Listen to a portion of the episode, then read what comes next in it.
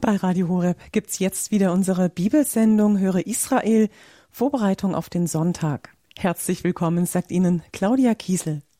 Wir sind in dieser Stunde wieder zusammen, um die Bibeltexte, die in der Sonntagsmesse vorgetragen werden, schon jetzt einmal zu lesen und zu vertiefen. Das sind insgesamt drei Texte, zwei Lesungen und ein Evangelium. Die erste Lesung ist aus dem Propheten Jesaja, die zweite Lesung aus dem ersten Korintherbrief und das Evangelium vom kommenden zweiten Sonntag im Jahreskreis ist dem Evangelium nach Johannes entnommen. Nach dem liturgischen Advents- und Weihnachtsfestkreis sind wir jetzt wieder im Jahreskreis angekommen. Jesus tritt als erwachsener Mann nun in der Öffentlichkeit auf.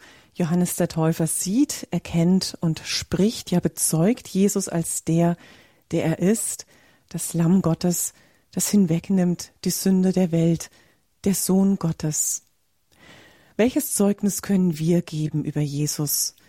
Wie hat es sich Ihnen, liebe Hörerinnen und Hörer, gezeigt? Ja, wie haben Sie ihn erfahren, vielleicht auch in den vergangenen Weihnachtstagen? Bevor wir in der zweiten Sendungshälfte unsere Hörertelefone öffnen und Sie, liebe Hörer, in der Sendung anrufen können, um Antworten zu geben oder Fragen zu stellen, wollen wir genau hinhören erstmal auf das Wort Gottes und auch auf die vertiefenden Gedanken unseres heutigen Sendungsgastes. Ich begrüße heute erstmalig in dieser Sendung Professor Dr. Andreas Wollbold, Pastoraltheologe und Lehrstuhlinhaber an der LMU in München. Grüß Gott, Herr Professor Wollbold. So, grüß Gott, liebe Frau Kiesel und grüß Gott, liebe Hörerinnen und Hörer von Radio Horeb. Ja, in einem kurzen Abriss, Zeitraffer darf ich Sie unseren Hörern vorstellen. Professor Wollbold, Sie sind 1960 in Saarbrücken als zweites von sechs Kindern geboren, haben dann nach dem Abitur Philosophie und Theologie in Rom, München und zum Teil auch in Trier studiert. Bistum Trier haben Sie dann auch Ihre Priesterweihe 1984 empfangen. Sie haben Ihren Doktor gemacht und habilitiert und seelsorgliche Erfahrungen gesammelt sind seit 2003 Professor für Pastoraltheologie an der Ludwig-Maximilians-Universität in München und auch in der Pfarrseelsorge im Kreis Freising. Verschiedene Bücher haben sie geschrieben, unter anderem das Buch Predigen, Grundlagen und praktische Gestaltung, das sicherlich auch aufgrund ihrer nun fast 40-jährigen Erfahrung heraus entstanden ist, in denen sie Sonntag für Sonntag versuchen, in verschiedenen Pfarreien das Sonntagsevangelium und die Lesungen auszulegen. Auf Ihrer Internetseite, Herr Professor Wollbold, haben Sie darüber geschrieben, wie man ein Buch liest mit Gewinn. Und ich zitiere Ihre Schlussbemerkung, in der Sie sagten, Theologen haben es da gut, denn sie haben es nicht bloß mit einem Stapel von Milliarden Büchern zu tun, sondern zuerst und vor allem mit dem Biblion, dem Buch der Bücher, bei dem kein Jota zu vernachlässigen ist. Erlauben Sie mir kurz noch eine Frage. Wie, in welcher Haltung lesen Sie, der Sie sich mit so vielen Büchern beschäftigen, in Ihrer Bibel? Gute Frage. Äh, wenn ich das in meinem Blog so geschrieben habe, ist das äh, im Grunde auch immer Wunsch und nicht immer schon Wirklichkeit für einen Theologen, der äh, viele Bücher zu schreiben hat. Denn die Gefahr ist natürlich, die Bibel dann doch zu gebrauchen wie sonst irgendwelche Bücher oder Texte. Wenn man viel lesen muss, dann liest man quer, da liest man schnell und auch flüchtig. Und das wäre eigentlich das Schlechteste, was der Bibel passieren könnte, dass wir nur so drüber huschen. Ähm, ich merke es auch gerade als jemand, äh, der sehr häufig in der Bibel lesen muss mit bestimmten äh, Zwecken, also zum Beispiel in der Vorbereitung der Liturgie oder der Predigt oder einer Vorlesung äh, oder eben auch für Bücher. Äh, da ist ähm, so die Gefahr, ähm, im Grunde nur ganz schnell zu denken, ach ja, das sagt ja das oder der verlorene Sohn, das ist doch das und das. Ähm, und dass ich mich nicht äh, wirklich dann auch davon treffen lasse, auch überraschen lasse.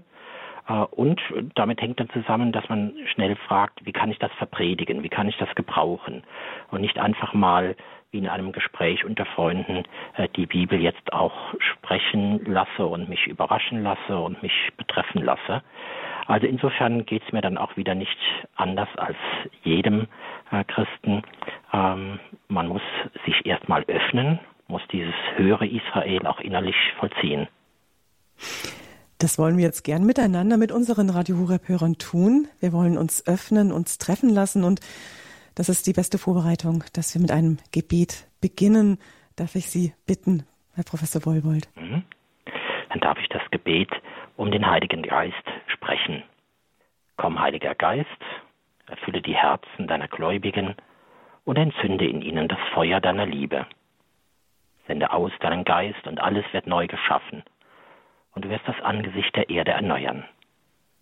Gott, du hast die Herzen deiner Gläubigen durch die Erleuchtung des Heiligen Geistes gelehrt. Gib, dass wir jetzt in diesem Geist erkennen, was recht ist und alle Zeit seinen Trost und seine Hilfe erfahren. Darum bitten wir durch Christus, unseren Herrn. Amen. Dann hören wir jetzt die erste Lesung vom kommenden Sonntag entnommen aus dem Buch Jesaja. Sie finden übrigens die Bibeltexte auch auf unserer Homepage, auf unserer Internetseite unter www.horeb.org. Gleich zu Beginn fallen Sie auf ein Bild mit einer Bibel und wenn Sie das anklicken, darunter verbergen sich dann die drei Bibelstellen, die wir jetzt auch miteinander lesen. Die erste Lesung aus dem Buch Jesaja im 49. Kapitel ab dem Vers 3. Der Herr sagte zu mir, Du bist mein Knecht Israel, an dem ich meine Herrlichkeit zeigen will. Jetzt aber hat der Herr gesprochen, der mich schon im Mutterleib zu seinem Knecht geformt hat, damit ich Jakob zu ihm heimführe und Israel bei ihm versammelt werde. So wurde ich in den Augen des Herrn geehrt, und mein Gott war meine Stärke. Und er sagte, Es ist zu wenig, dass du mein Knecht bist nur um die Stämme Jakobs wieder aufzurichten und die verschonten Israels heimzuführen. Ich mache dich zum Licht der Nationen, damit mein Heil bis an das Ende der Erde reicht. Soweit die erste Lesung und jetzt hören wir gerne die vertiefenden Gedanken. Mhm. Dann kann ich eigentlich gleich an dem anknüpfen, was Sie einleitend gesagt haben. Liturgisch steht ja dieser zweite Sonntag im Jahreskreis an der Schwelle äh, zwischen der Weihnachtszeit äh, und eben der jetzt beginnenden Zeit im Jahreskreis, der sogenannten grünen Zeit. Und ich weiß es aus vielen Gemeinden und Kirchen, ähm, da ist dann immer wieder die Frage, ist denn jetzt die Weihnachtszeit vorbei? Und die Frage wird nicht nur theoretisch gestellt, sondern auch praktisch. Äh, müssen wir jetzt die Christbäume alle wegräumen oder die Krippen wieder äh, in die Kisten zurücktun? Ähm, ist die Weihnachtszeit vorüber? Äh, ja, liturgisch gesehen ja, mit dem Fest der Taufe des Herrn. Da begleiten wir nun den Herrn bei seinem öffentlichen Leben, äh, aber in gewisser Weise doch auch nein. Denn äh, gerade wenn wir äh, jetzt von diesem Sonntag an äh, eben immer wieder Jesus vor Augen geführt bekommen, äh, wie er sein Evangelium verkündet, wie er lehrt, wie er Wunder wirkt, wie er sich den Menschen zuwendet, äh, dann ist ja die Grundfrage, der rote Faden, der all diese Sonntage begleitet, wer ist denn dieser Jesus von Nazareth? Und bei der Antwort auf diese Frage, wer ist Jesus von Nazareth, da lädt eben der kommende Sonntag ein, Weihnachten jetzt nicht einfach zu vergessen und abzuhaken. Denn was haben wir denn an Weihnachten schauen dürfen? Wir haben gesehen, der Sohn Gottes ist Fleisch geworden, der Herr ist vom Himmel herabgestiegen, ist ein menschliches Kind geworden und am letzten Sonntag bei der Taufe des Herrn äh, dieser Jesus, er ist wirklich der geliebte Sohn des Vaters, auf ihm ruht der Heilige Geist. Ähm, so ist also nicht einfach hier ein Bruch zwischen der Weihnachtszeit äh, und der Zeit im Jahreskreis, sondern eine innere Verbindung. Das hat ja auch die Liturgie immer gewusst, indem sie vor allem drei Feste ganz besonders miteinander verbunden hat. Äh, das heißt einmal in einer Antiphon mit drei Wundern ist der heutige Festtag geschmückt. Heute führte der Stern die Weisen an die Krippe, also das Fest der Erscheinung des Herrn. Heute wurde das Wasser bei der Hochzeit zu Wein gewandelt, traditionell das Evangelium zu Beginn dieser Jahreskreiszeit. Und heute wollte Jesus von Johannes im Jordan getauft werden, um uns zu erlösen, als der vergangene Sonntag. Und genau hier setzt jetzt auch unsere erste Lesung aus dem Jesaja-Buch ein, wenn wir es vielleicht sogar noch im Ohr haben, am vergangenen Sonntag bei der Taufe des Herrn. Da war bereits aus dem sogenannten ersten Gottesknechtslied aus dem Jesaja-Buch, Jesaja 42, die Rede. Äh, und heute ist nun dieses zweite äh, Gottesknechtslied da und es ist klar, die Kirche wählt diese Lesung aus, weil sie sagt, der wahre, der einzigartige Knecht Gottes, das ist Jesus Christus, der Sohn Gottes, der Mensch geworden ist. Und damit ist eigentlich das Thema auch dieses ganzen Sonntags angesprochen, so scheint mir. Es ist das Thema Auserwählung und Berufung. Und das ist ja ganz zentral für die gesamte Bibel. Äh, der Weg Gottes ist eigentlich immer wieder, dass er in die Geschichte eingreift, indem er einzelne Gestalten, Einzelmenschen, aber auch Gemeinschaften auserwählt, aussondert, ihnen ein ganz besonderes Schicksal bereitet. Er formt sie auch dabei, oft in einer sehr harten Schule. Denken wir etwa an die Auserwählung Abrahams und die harte Schule der Opferung äh, Isaaks. Äh, aber zugleich steht er seinen Auserwählten auch ganz besonders bei. Äh, er erweist sich als machtvoll, als herrlich äh, in diesen Gestalten, äh, indem er sie schützt, indem er sie bewahrt, indem er sie auf dem rechten Weg bewahrt. Also Auserwählung und Berufung. Und wo steht jetzt bei diesem großen Thema Auserwählung hier unsere Lesung äh, aus dem äh, 49. Kapitel des Jesaja-Buches? Äh, da kann man vielleicht eine große Linie im Alten Testament äh, schlagen. Äh, nämlich also am Anfang in der Urzeit, äh, da erscheint Auserwählung noch sehr menschlich, ja fast ein bisschen allzu menschlich, wie das auch in vielen anderen Religionen und Kulturen äh, ist. Die Auserwählten, das sind fast schon solche Halbgötter. Das sind die ganz Starken, das sind die Ausnahmegestalten. Da macht eigentlich auch Abraham keine Ausnahme. Er ist so das Ideal der damaligen Zeit ein reicher Halbnomade gesegnet mit Nachkommen und siegreich in Kriegen, der alles schafft. Äh, oder denken wir an einen Samson in der Richterzeit, äh, der fast so etwas wie ein pubertärer Hollywood-Held sein könnte mit langen Haaren und einem Muskelprotz. Äh, oder wenn man sieht, die Bibel schwärmt manchmal auch für David oder für Salomo. Das sind so die Superkönige. Äh, das sind so die, die Israel zu äh, Traumrekorden an Macht und Einfluss führen konnte.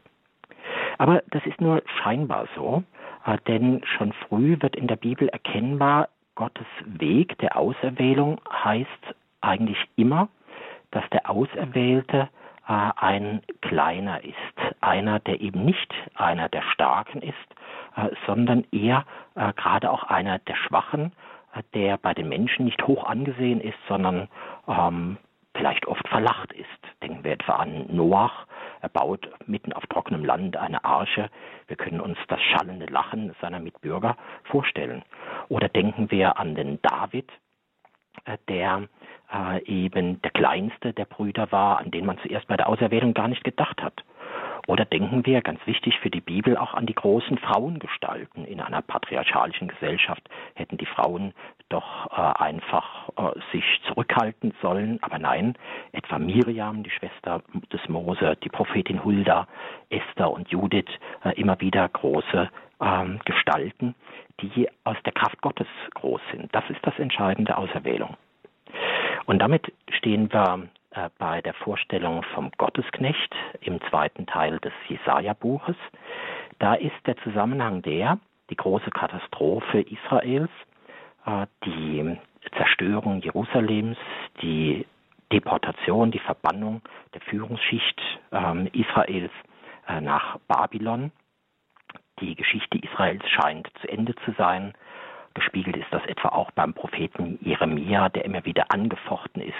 Wie kann Gott all das zulassen?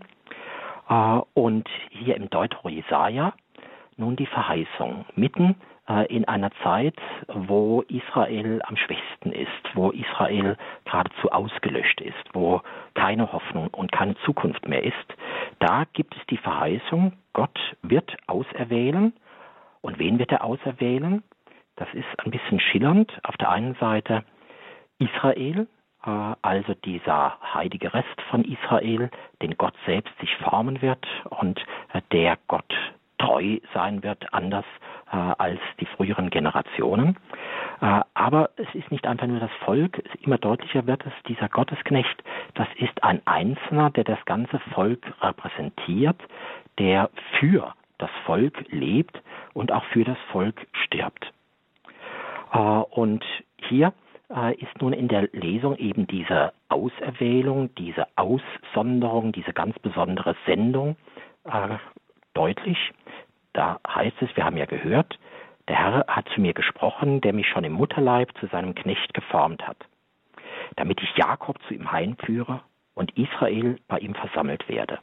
So wurde ich in den Augen des Herrn geehrt und mein Gott war meine Stärke. Also der Gottesknecht ist groß, weil Gott mit ihm ist. Und der Gottesknecht hat eine Aufgabe, nicht weil er selber sich das ausgedacht hätte, sondern äh, weil Gott ihn dafür bestimmt hat. Anders gesagt, er gibt sein ganzes Leben, seine ganze Existenz in die Hand Gottes. Er lebt in einer völligen Abhängigkeit von Gott, äh, um eben in seinem Namen äh, zu sammeln, Israel neu zu einem friedlichen und glücklichen Volk zu führen. Aber dann geht es nochmal weiter. Äh, da eröffnet sich auf einmal eine universale Perspektive, äh, nämlich es heißt, es ist zu wenig, dass du mein Knecht bist, nur um die Stämme Jakobs wieder aufzurichten und die Verschonten Israels heimzuführen. Ich mache dich zum Licht der Nationen, damit mein Heil bis an das Ende der Erde reicht. Also bisher hat man gedacht, Gott, das ist der Gott Israels, das ist der Landesgott, der stärker ist als andere. Und jetzt auf einmal dieser Gott, der will der Gott aller Menschen sein, weil seine Liebe grenzenlos ist äh, und nicht an den Grenzen einer Nation Halt machen kann. Jetzt ist natürlich die Frage, ja, wer ist dieser Gottesknecht? Wer ist dieser Gottesknecht für den Verfasser dieser Zeilen? Vielleicht hat er zunächst einmal dran gedacht und gehofft, jetzt wird ein ganz toller König auftreten, der Israel nochmal einen wird aber es war schon damals klar, das hätte den Mund viel zu voll genommen. Ein vernichtetes Volk, wie soll das Licht für alle Nationen sein? Das ist doch keine Großmacht. Das heißt, diese Worte sind eigentlich von Anfang an eine Prophetie. Das heißt, etwas, was der Verfasser Gott selbst in die Hände gibt und sagt, wir wissen nicht, wie das kommen soll. Wir wissen nicht, wer dieser Gottesknecht ist. Wir können es kaum glauben, aber du Gott wirst ihn dir auserwählen, da sind wir sicher und darauf setzen wir unsere Hoffnung. Und damit ist eben hier diese Jesaja-Stelle eine der großen Prophetien des Alten Testamentes auf Christus hin. Denn im christlichen Glauben erkennen wir, dieser Gottesknecht, dieser Sohn Gottes, der vom Vater einzigartig auserwählt ist, um allen Völkern das Heil zu bringen, also die ganze Menschheit zu erlösen, das ist kein anderer als Jesus Christus. Denn das kann kein Mensch, äh, sondern allein der, der in göttlicher Kraft diese Sendung vollbringt. Und schließlich auch eine ganz besondere Prophezeiung auf Christus hin, äh, wenn da gleich am Anfang gesagt wird, der Herr hat mich schon im Mutterleib zu seinem Knecht geformt, dann geht das in wunderbarer Art und Weise in Christus in Erfüllung, denn sein Anfang, seine Empfängnis war ja aus der Kraft des Heiligen Geistes. Die Jungfrau Maria hat ihn empfangen durch die Kraft Gottes selbst äh, und so erfüllt sich wahrhaftig, was Jesaja hier vorausgesagt hat. Erwählung, Auserwählung, Berufung, das ist das Grundgesetz auch jedes einzelnen Christen. Ich glaube, viele von uns wissen das. Am Anfang ihres Glaubensweges, zumindest ihres ernsthaften Glaubensweges, stand vielleicht oft erst einmal etwas Großes, Weites, die Entdeckung, wie wunderbar das Leben des Glaubens ist. Vielleicht auch ähm, ganz handfest, ich bin etwas Besonderes, ich bin besser als andere. Aber dann führt eben Gott den Einzelnen genauso wie Israel immer mehr zur Erkenntnis, gerade da, wo ich klein bin, wo ich äh, schwach bin, wo ich auch viele Dämpfer im Leben bekommen habe, wo ich durch Prüfungen, vielleicht sogar harte Prüfungen wie Abraham geführt werde, da erst werde ich wirklich äh, ein Knecht, eine Magd Gottes, jemand, der weiß, mein Schicksal liegt ganz in seinen Händen und so kann ich ihm nur vertrauen, dass er eben meine Wege auch führen wird. Damit haben wir uns ein bisschen länger jetzt bei der Jesaja-Lesung aufgehalten, die aber eigentlich ein Schlüssel äh, zum äh, ganzen Wort Gottes des kommenden Sonntags ist. Ich denke, das können wir jetzt mal ein wenig auf uns wirken lassen.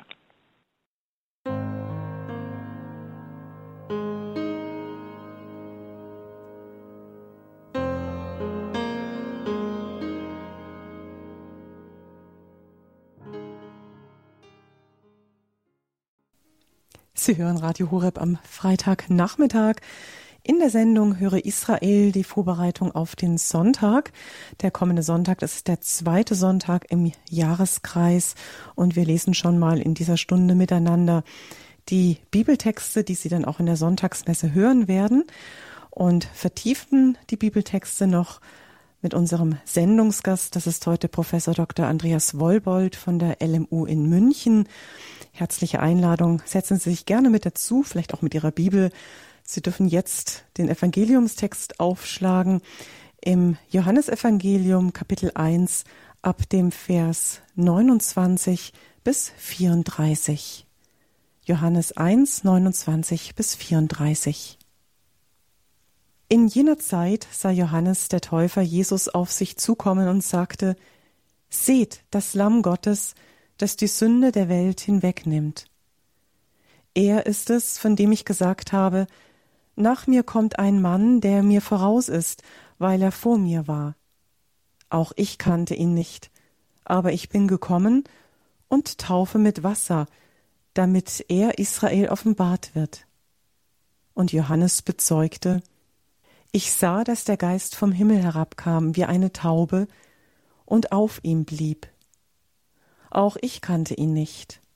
Aber er, der mich gesandt hat, mit Wasser zu taufen, er hat mir gesagt, auf wen du den Geist herabkommen und auf ihm bleiben siehst, der ist es, der mit dem Heiligen Geist tauft.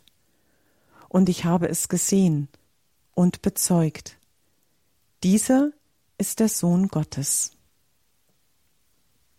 Soweit der Evangeliumstext und wir freuen uns wieder auf die vertiefenden Gedanken. Mhm. Liebe Hörerinnen und Hörer von Radio Horeb, ähm, ich glaube, wenn wir aufmerksam diese Worte aus dem Johannesevangelium gehört haben, merken wir tatsächlich, äh, dieser zweite Sonntag im Jahreskreis ist gerade vom Evangelium her noch einmal wie ein Echo, wie eine Vertiefung des Festes der Taufe des Herrn. Äh, Johannes der Täufer hat Jesus getauft und heute denkt er nochmal drüber nach und er bezeugt gegenüber seinen Jüngern, äh, was hat er denn gesehen, was hat er erlebt, was war der tiefste Sinn dieser Taufe? Äh, und äh, er bezeugt Jesus als den Sohn Gottes und er bezeugt ihn als das Lamm Gottes, das die Sünde der Welt hinwegnimmt. Das Lamm Gottes, das die Sünde der Welt hinwegnimmt, da ist wieder angespielt auf das, was wir eben in der Lesung gehört haben aus dem Jesaja-Buch. Äh, das äh, sind ja die Gottesknechtslieder. Das erste Gottesknechtslied bei der Taufe des Herrn gehört, das zweite eben jetzt an diesem Sonntag, das dritte Gottesknechtslied, bei dem dann vor allem der leidende Gottesknecht ähm, im Mittelpunkt steht, der unsere Sünden, unsere Krankheiten, unsere Schwachheiten auf sich äh, genommen hat, der äh, entstellt und verkannt war, der unsere Krankheiten getragen hat. Dieses dritte Gottesknechtslied, das wird dann erst am Karfreitag gelesen. Und da merken wir, da ist jetzt schon der große Atem der Liturgie, der alle Geheimnisse miteinander verbindet. Eben noch Weihnachten, die Taufe des Herrn und dann eben Kreuz und Auferstehung Jesu, Karfreitag und Ostern. Das heißt, das Zeugnis des Johannes lädt uns dazu ein, wirklich in die Tiefe zu schauen, wer ist dieser Jesus von Nazareth? Er ist der Sohn Gottes, der Mensch geworden ist und Mensch geworden, das heißt der hat unsere menschliche Schwachheit, unsere menschliche Sterblichkeit auf sich genommen. Ja, er ist sogar tief eingetaucht in die Sünden der Menschen und er hat sie getragen, eben wie dieses Lamm, das zur Schlachtbank geführt. Wenn wir gesagt haben, das große Thema ist Auserwählung, Berufung, da können wir hier sagen, ja, Jesus als Mensch ist von seinem himmlischen Vater auserwählt, aus, aus, äh, ist berufen dazu, dass er seinen menschlichen Leib und seine Seele, also auch seine Empfindungen, seine Gefühle, all das, was er ist und was er hat, dass er das äh, Gott, seinem Vater, zur Verfügung stellt, damit die Pläne des himmlischen Vaters gelingen. Der himmlische Vater in seiner unendlichen Liebe sieht, wie die Menschen durch die Sünde sich von ihm entfernen, wie sie sich immer mehr ins Böse hinein verstricken, wie sie sich selbst nicht helfen können.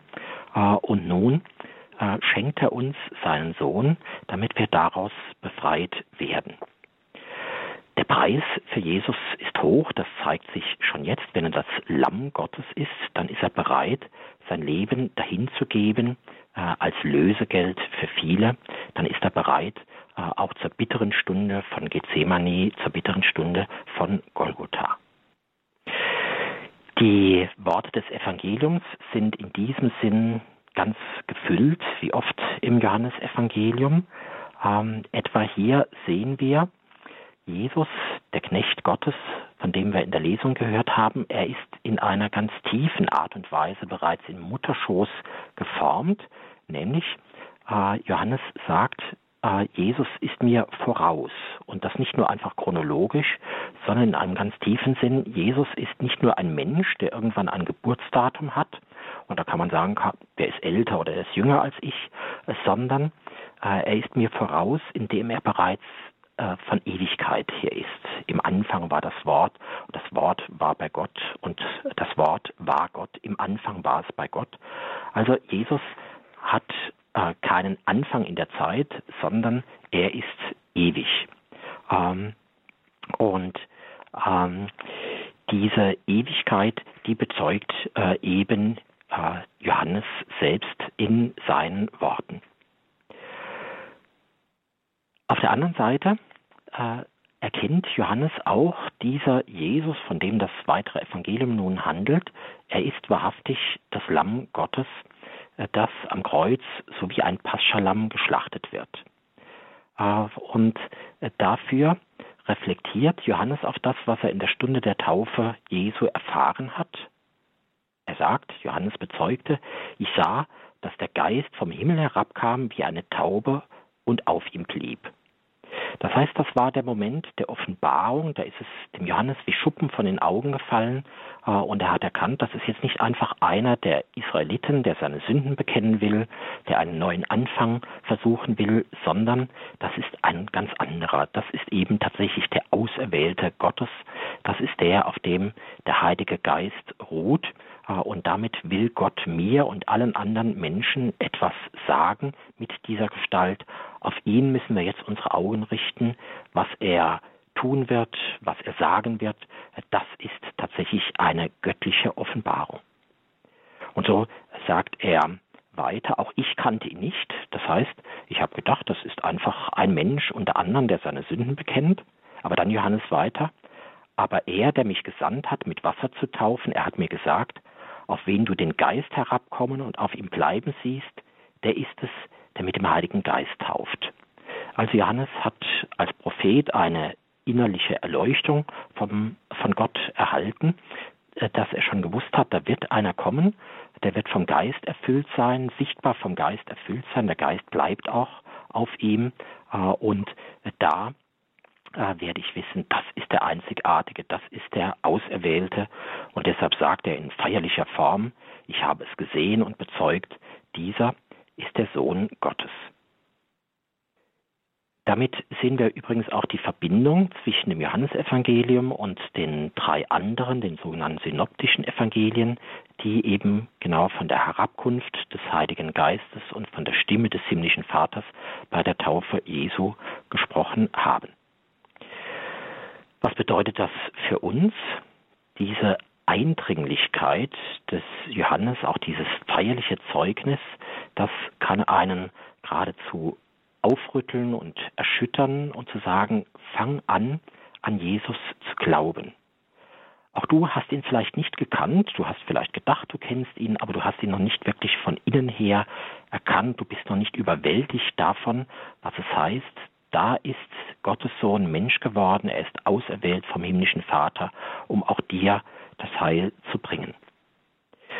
Und so können wir vom Evangelium her sagen, auch der Sinn meines Lebens ist es, dass ich aus vielen Erfahrungen am Ende sagen kann, ich habe es gesehen und bezeugt, dieser ist der Sohn Gottes.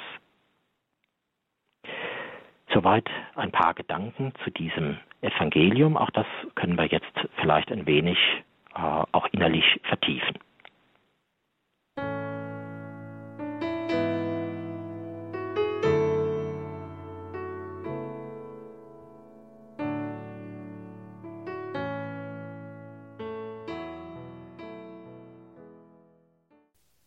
Und nachdem wir die erste Lesung und das Evangelium vom Sonntag miteinander gelesen und vertieft haben, kommen wir jetzt zur zweiten Lesung als den dritten Bibeltext aus der Sonntagsmesse.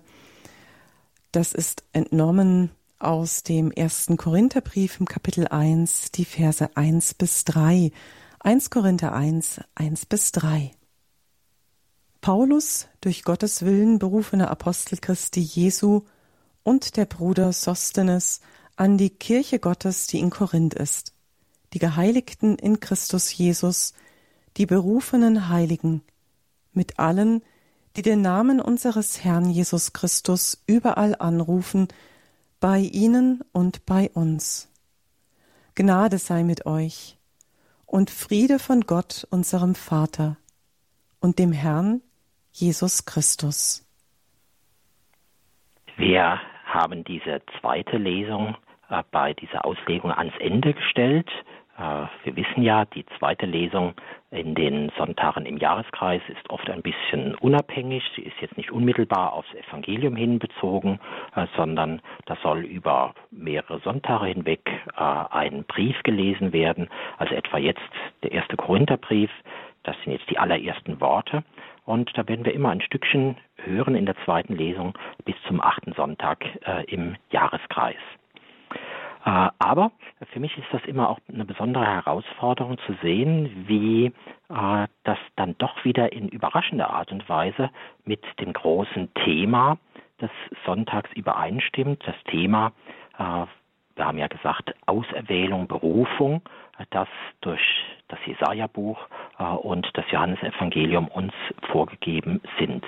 Auserwählung, Berufung, tatsächlich, das ist, so scheint mir auch der Schlüssel äh, zu diesem Anfang des ersten Korintherbriefes, äh, denn da geht es um Berufung des Paulus, da geht es um Berufung äh, und Auserwählung der Korinther äh, und schließlich um Berufung, Auserwählung und Heiligung äh, aller Christen, aller Getauften der Kirche auf der ganzen Welt.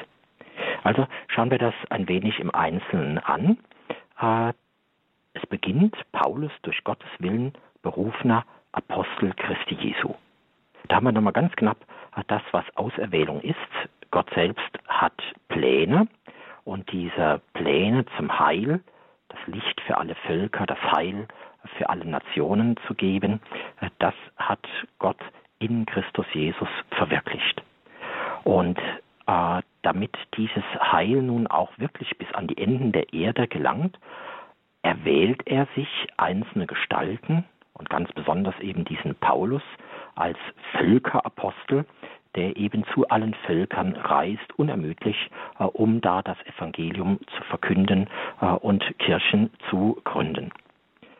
Ähm, der Apostel hat deshalb auch das Selbstbewusstsein, seine Botschaft äh, kann nicht einfach Menschenbotschaft sein und sie darf sich deshalb auch nicht äh, den menschlichen Geschmäckern anpassen, äh, sondern gelegen oder ungelegen, äh, unverkürzt äh, sagt er eben das, äh, was er empfangen hat, das Evangelium von Christus, dem Gekreuzigten und dem Auferstandenen. Also die Berufung des Paulus ist eine Auserwählung. Er hat das in dramatischer Art und Weise selbst erlebt, äh, als er sein Leben noch selbst in der Hand gehabt hat. Da war er ein Christenverfolger, da war er mit Blindheit geschlagen, aber dann vor Damaskus wird er auserwählt, der Auferstandene selbst erwählt ihn zu einem seiner Apostel. Auserwählung, Berufung nach dem Paulus, auch die Korinther, die damals wahrscheinlich noch sehr kleine Gemeinde von Korinth. Das waren vielleicht 50, 60 Christen, allerdings sehr äh, agil, sehr lebendig und oft auch sehr streitsüchtig. Äh, da hat es Probleme gegeben, als wäre es eine Großpfarrei.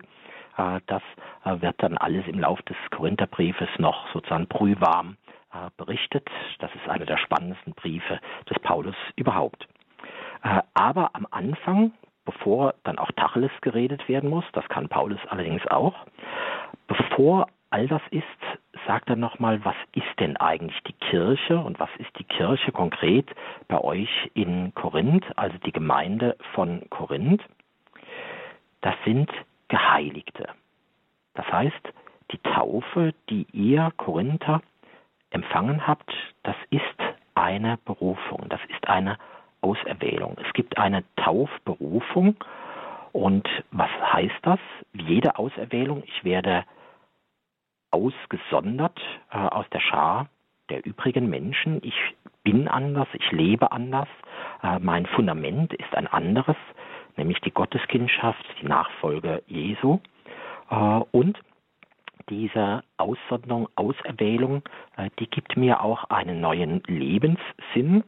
Ich bin ein berufener Heiliger. Äh, das heißt, die Kirche soll selber Zeugnis geben, soll Licht für die Völker sein, soll Stadt auf dem Berge sein. Dazu sind eben auch die Korinther äh, da, dazu sind sie berufen. Wir können hier daran denken, was wir etwa im Glaubensbekenntnis sprechen. Die Kirche ist Gemeinschaft der Heiligen. Mir scheint, das ist gerade augenblicklich sehr wichtig. Wir schauen oft auf die Kirche und schauen auf Skandale, schauen aufs Menschliche, allzu Menschliche, schauen auch auf viele Spannungen innerhalb der Kirche, äh, vieles, was vielleicht auch enttäuschend ist, oder auch, dass Menschen sich von der Kirche und vom Glauben abwenden. Das alles sind wahrhaftig keine Lappalien, das kann sehr schmerzen. Aber Paulus sagt uns, bevor ihr da an all diese äh, traurigen, dunklen Punkte geht, erinnert euch. Erinnert euch daran, Kirche lebt aus der Berufung der Taufe. Kirche ist die Gemeinschaft der Heiligen. Nur mit diesem Blick können wir die Kirche auch richtig verstehen und nicht irgendwie an ihr verbittern. Und ein letztes, wenn hier die Rede ist von der Berufung des Paulus, dann von der Berufung der Korinther, dann aller guten Dinge sind drei, äh, sagt Paulus, es gibt auch noch andere Christen, nicht nur in Korinth, also bitte keine Nabelschau, äh, sondern er sagt, mit allen, die den Namen unseres Herrn Jesus Christus überall anrufen, bei ihnen und bei uns. Also Paulus selbst, der weit gereiste, der auch überall äh, Christen gefunden hat, beziehungsweise Menschen zum Glauben hingeführt hat, er bezeugt, die Kirche ist Weltkirche. Äh, und auch eine Gemeinde wie in Korinth, die kann nur dann wirklich ihrer Berufung treu bleiben, wenn sie sich im Band, in der Einheit äh, mit der Weltkirche, mit allen Christen auf der ganzen Erde eben empfindet und sich nicht abkapselt oder denkt, wir sind besonders und wir haben den Sonderweg. An unserem Wesen soll die ganze Welt genesen. Wenn wir es nochmal auf uns beziehen, diese dreifache Berufung, Pauli, der Korinther und alle Getauften, dann können wir vielleicht zunächst mal beim Paulus sehen, die Rolle der Bischöfe, dass wir für sie beten, dass sie erkennen, auch sie sind auserwählt, nicht den Menschen zu gefallen, sondern unverkürzt das Evangelium Jesu Christi allen Menschen vorzutragen. Da dürfen sie auch keine Angst haben davor, dass sie vielleicht abgelehnt werden. Und dann die Korinther. Die Korinther werden daran erinnert, sie sind geheiligt. Das heißt, ähm, wer ein Christ ist, der ist anders, der darf sich selbst nicht anpassen, sondern Äh, er hat die Berufung, Licht für die Völker zu sein, also er muss etwas ausstrahlen, was die anderen Menschen, die nicht den Glauben haben, nicht von sich aus schon haben. Und schließlich, wenn wir auf jeden Einzelnen schauen, dann dürfen wir von uns aus sagen, gerade auch wenn wir das Bewusstsein haben, mein Leben ist klein, mein Leben ist schwach, ich habe manche Probleme oder ich habe kaum Einfluss. Äh, und dennoch, gerade darin, ich bin von Gott auserwählt, ich bin von Gott geheiligt, auch ich bin geliebter Sohn, geliebte Tochter. Äh, mir schenkt Gott seine Nähe, seine Stärke, er begleitet meinen Weg, wenn ich nur auf seinem Weg bleibe. Damit schließt sich nochmal der Kreis. Ich glaube, wir haben gesehen, tatsächlich der große rote Faden dieser Sonntagslesung, äh, das Thema Auserwählung, das Thema Berufung. Äh, und damit äh, will ich es von meiner Seite äh, aus vielleicht auch gut sein lassen, damit wir jetzt auch Gelegenheit haben, dass die Hörerinnen und Hörer sich einbringen können. Und da bin ich gespannt, was Sie an Zeugnissen, Berichten, Gedanken oder vielleicht auch Fragen mitbringen. Ja, danke Ihnen, Professor Wollwold. Danke für die vielen vertiefenden Gedanken und für alle Anregungen, die Sie uns mitgeben. Jetzt sind Sie dran, liebe Hörerinnen und Hörer von Radio Horeb. Sie dürfen gerne in der Sendung anrufen, Ihre Frage stellen, Ihren, ja, Ihre Anmerkungen, die Sie vielleicht noch haben, vielleicht auch ein kurzes Zeugnis, wie Sie Ihre Taufberufung leben als Gotteskind in der Nachfolge Jesu. Unsere Telefone sind jetzt offen für Sie unter der 089 517 008 008 haben Sie die Möglichkeit, jetzt während der folgenden Musik sich hier bei mir im Studio zu melden und dann noch mit Herrn Professor Wollwold ins Gespräch zu kommen. Bis gleich. Würdig und herrlich ist das Lamm. Jesus, dir allein sei Ein vertiefender Gedanke vielleicht noch Jetzt zum Schluss in unserer Bibelsendung, Herr Professor Wollbolz, Sie hatten angesprochen, diese unsere Taufberufung als Gotteskinder in der Nachfolge Jesu. Wie könnte das dann Tag für Tag bei uns ausschauen? Hm, schon angefangen mit dem Aufstehen in der Früh. Wie kann unsere Taufberufung ganz konkret gelebt werden in so einem ganz normalen Tagesablauf, in dem wir alle drin sind? Mhm. Ähm, ich denke, das erste äh, am früh am Morgen, wenn ich vielleicht noch halb verschlafen, äh, dann mich ähm, selber aufwecken muss, äh, das könnte sein, einfach nochmal die Verbindung herstellen. Ähm, so wie es im Hohen Lied heißt, ich schlief, aber mein Herz war wach. Also wenn ich jetzt noch so im Halbschlaf bin, aber das Herz doch wecken. Äh, und das heißt, das Herz wecken dafür, ich bin nicht allein. Der Herr ist bei mir. Ja, der Herr wohnt in mir und äh, dieser Tag ist sein Tag. Ähm, mit vielleicht einem ganz einfachen Gedanken, vielleicht einem Gebet oder einfach dem Bewusstsein, er schaut jetzt auf mich, er ist bei mir.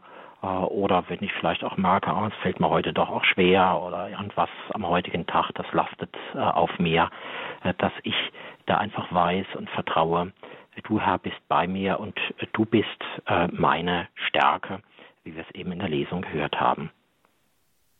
Mhm. Gehen wir den Tag vielleicht noch mal kurz weiter.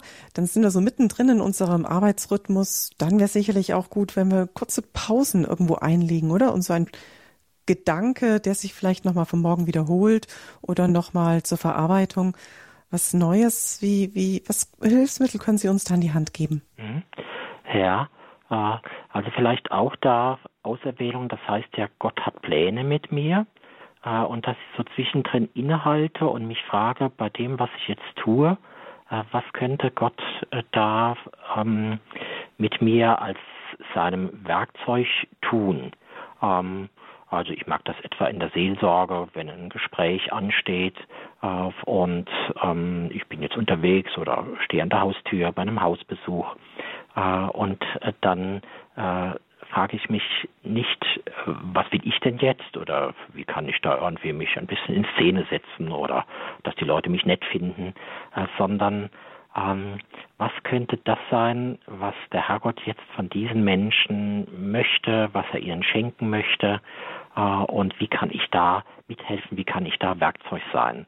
Also praktisch da immer wieder so innehalten und einen kleinen Perspektivwechsel. Ne? Ähm, ich bin sein Werkzeug, äh, aber ich habe es jetzt eigentlich selber in der Hand, äh, dass dieses Werkzeug nicht stumpf ist oder sozusagen darum liegt, äh, sondern äh, dass er mich auch wirklich gebrauchen kann. Ähm, und äh, da reagiert man dann oft anders äh, darin, wie man etwas tut äh, also zum Beispiel auch Menschen in einer Pflegesituation. Ich weiß, das ist schwer und ich werde dann angebrummt oder so. Äh, aber der Herrgott will vielleicht von mir, dass ich jetzt äh, einfach in Güte und Geduld etwas ertrage für diesen pflegebedürftigen Menschen. Das ist ja schwierig genug. und wenn ich jetzt noch zurückbrumme, dann wird es für ihn auch nicht leichter. Mhm. Sehr konkret, sehr konkret. Ich denke mal, dass viele unserer Hörerinnen und Hörer ähm, damit was anfangen können. Wirklich handfestes Material, das Sie uns da mitgeben. Vielleicht noch ein kurzer Schlussgedanke mit dem Auserwählung und Berufung. Gott erwählt gerne die Schwachen, die Kleinen aus. Mhm. Ich denke mal auch, dass sich der ein oder andere Hörer da bestimmt wiederfindet und auch merkt, wie gerne er eigentlich sich für das Reich Gottes einsetzt, sich aber gleichzeitig auch so schwach und klein fühlt, aber gleichzeitig auch so dieser Drang der Berufung, ähm, es liegt etwas auf mir, ich, ich kann nicht anders als die Botschaft Gottes zu verkünden und steck dafür aber auch immer wieder ganz kräftig Hiebe ein. Welche ermutigende Worte können Sie unseren Hörern damit geben? Mhm. Äh, vielleicht tatsächlich so, wie wir es beim Jesaja gehört haben. Äh, dass eben der Herr äh, sagt, ich bin deine Stärke, ich äh, stehe an deiner Seite. Also sich nicht beeindrucken lassen von Misserfolgen oder davon, dass man den Eindruck hat, ich kann ja sowieso nichts ausrichten. Vielleicht auch noch das andere beim Jesaja, ne, wenn wir sagen, diese Texte sind vielleicht so etwa 500, 550 vor Christus ähm, geschrieben, also ein halbes Jahrtausend. Das heißt, es hat ein halbes Jahrtausend gedauert, bis das, was da eigentlich nur eine Hoffnung war, nicht mehr oder in dem Sinn Worte waren, dass die äh, tatsächlich dann auch sich verwirklicht haben. Äh, und äh, das heißt für mich auch nochmal der lange Atem. Äh, Gott mit seinen Plänen hat Langmut, hat Geduld äh, und das heißt, ich muss nicht äh, immer gleich Erfolg haben.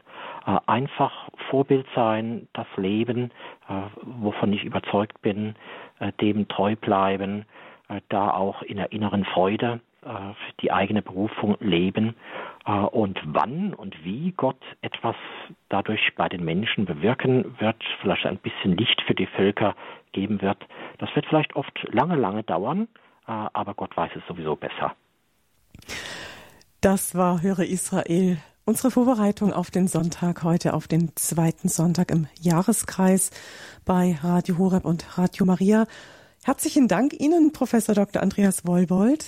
Sie sind Gerne. von der LMU München uns zugeschaltet. Sie haben mit uns die Bibeltexte vertieft. Diese Sendung gibt's wie immer als CD beim Radio Horeb CD-Dienst oder auch als Podcast in Kürze in unserer Radio Horeb Mediathek unter horeb.org im Internet. Vielleicht kommen Sie ja, liebe Hörerinnen und Hörer, am Sonntag mit anderen Kirchenbesuchern auch ins Gespräch. Dann könnten Sie auch hinweisen auf diese schöne Möglichkeit, die es bei Radio Horeb am Freitagnachmittag gibt, sich im Vorfeld schon mit dieser Sendung vorzubereiten oder im Web oder auch auf der App zum Nachhören und sich so auf den Höhepunkt der Woche, die Sonntagsmesse, vorzubereiten. Danke für Ihre Mithilfe, liebe Hörerinnen und Hörer, bei unserem gemeinsamen Auftrag der Verkündigung. Danke auch für jeden Euro, den Sie uns zukommen lassen, mit dem Sie diesen Auftrag unseres Radios auch wertschätzen.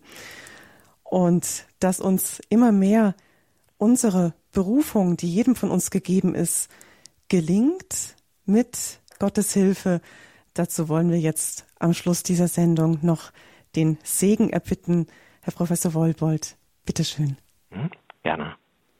Herr unser Gott, du hast uns in der Taufe geheiligt, du hast uns berufen, du hast uns auserwählt, du hast uns eingegliedert in die große die wunderbare Gemeinschaft der Heiligen. Wir bitten dich um deine Gnade, um deinen Frieden. Und dazu segne euch alle der allmächtige und barmherzige Gott, der Vater und der Sohn und der Heilige Geist. Amen. Ihnen allen einen gesegneten Tag. Das wünscht Ihnen Claudia Kiesel. Sie hören Radio Horeb. Leben mit Gott.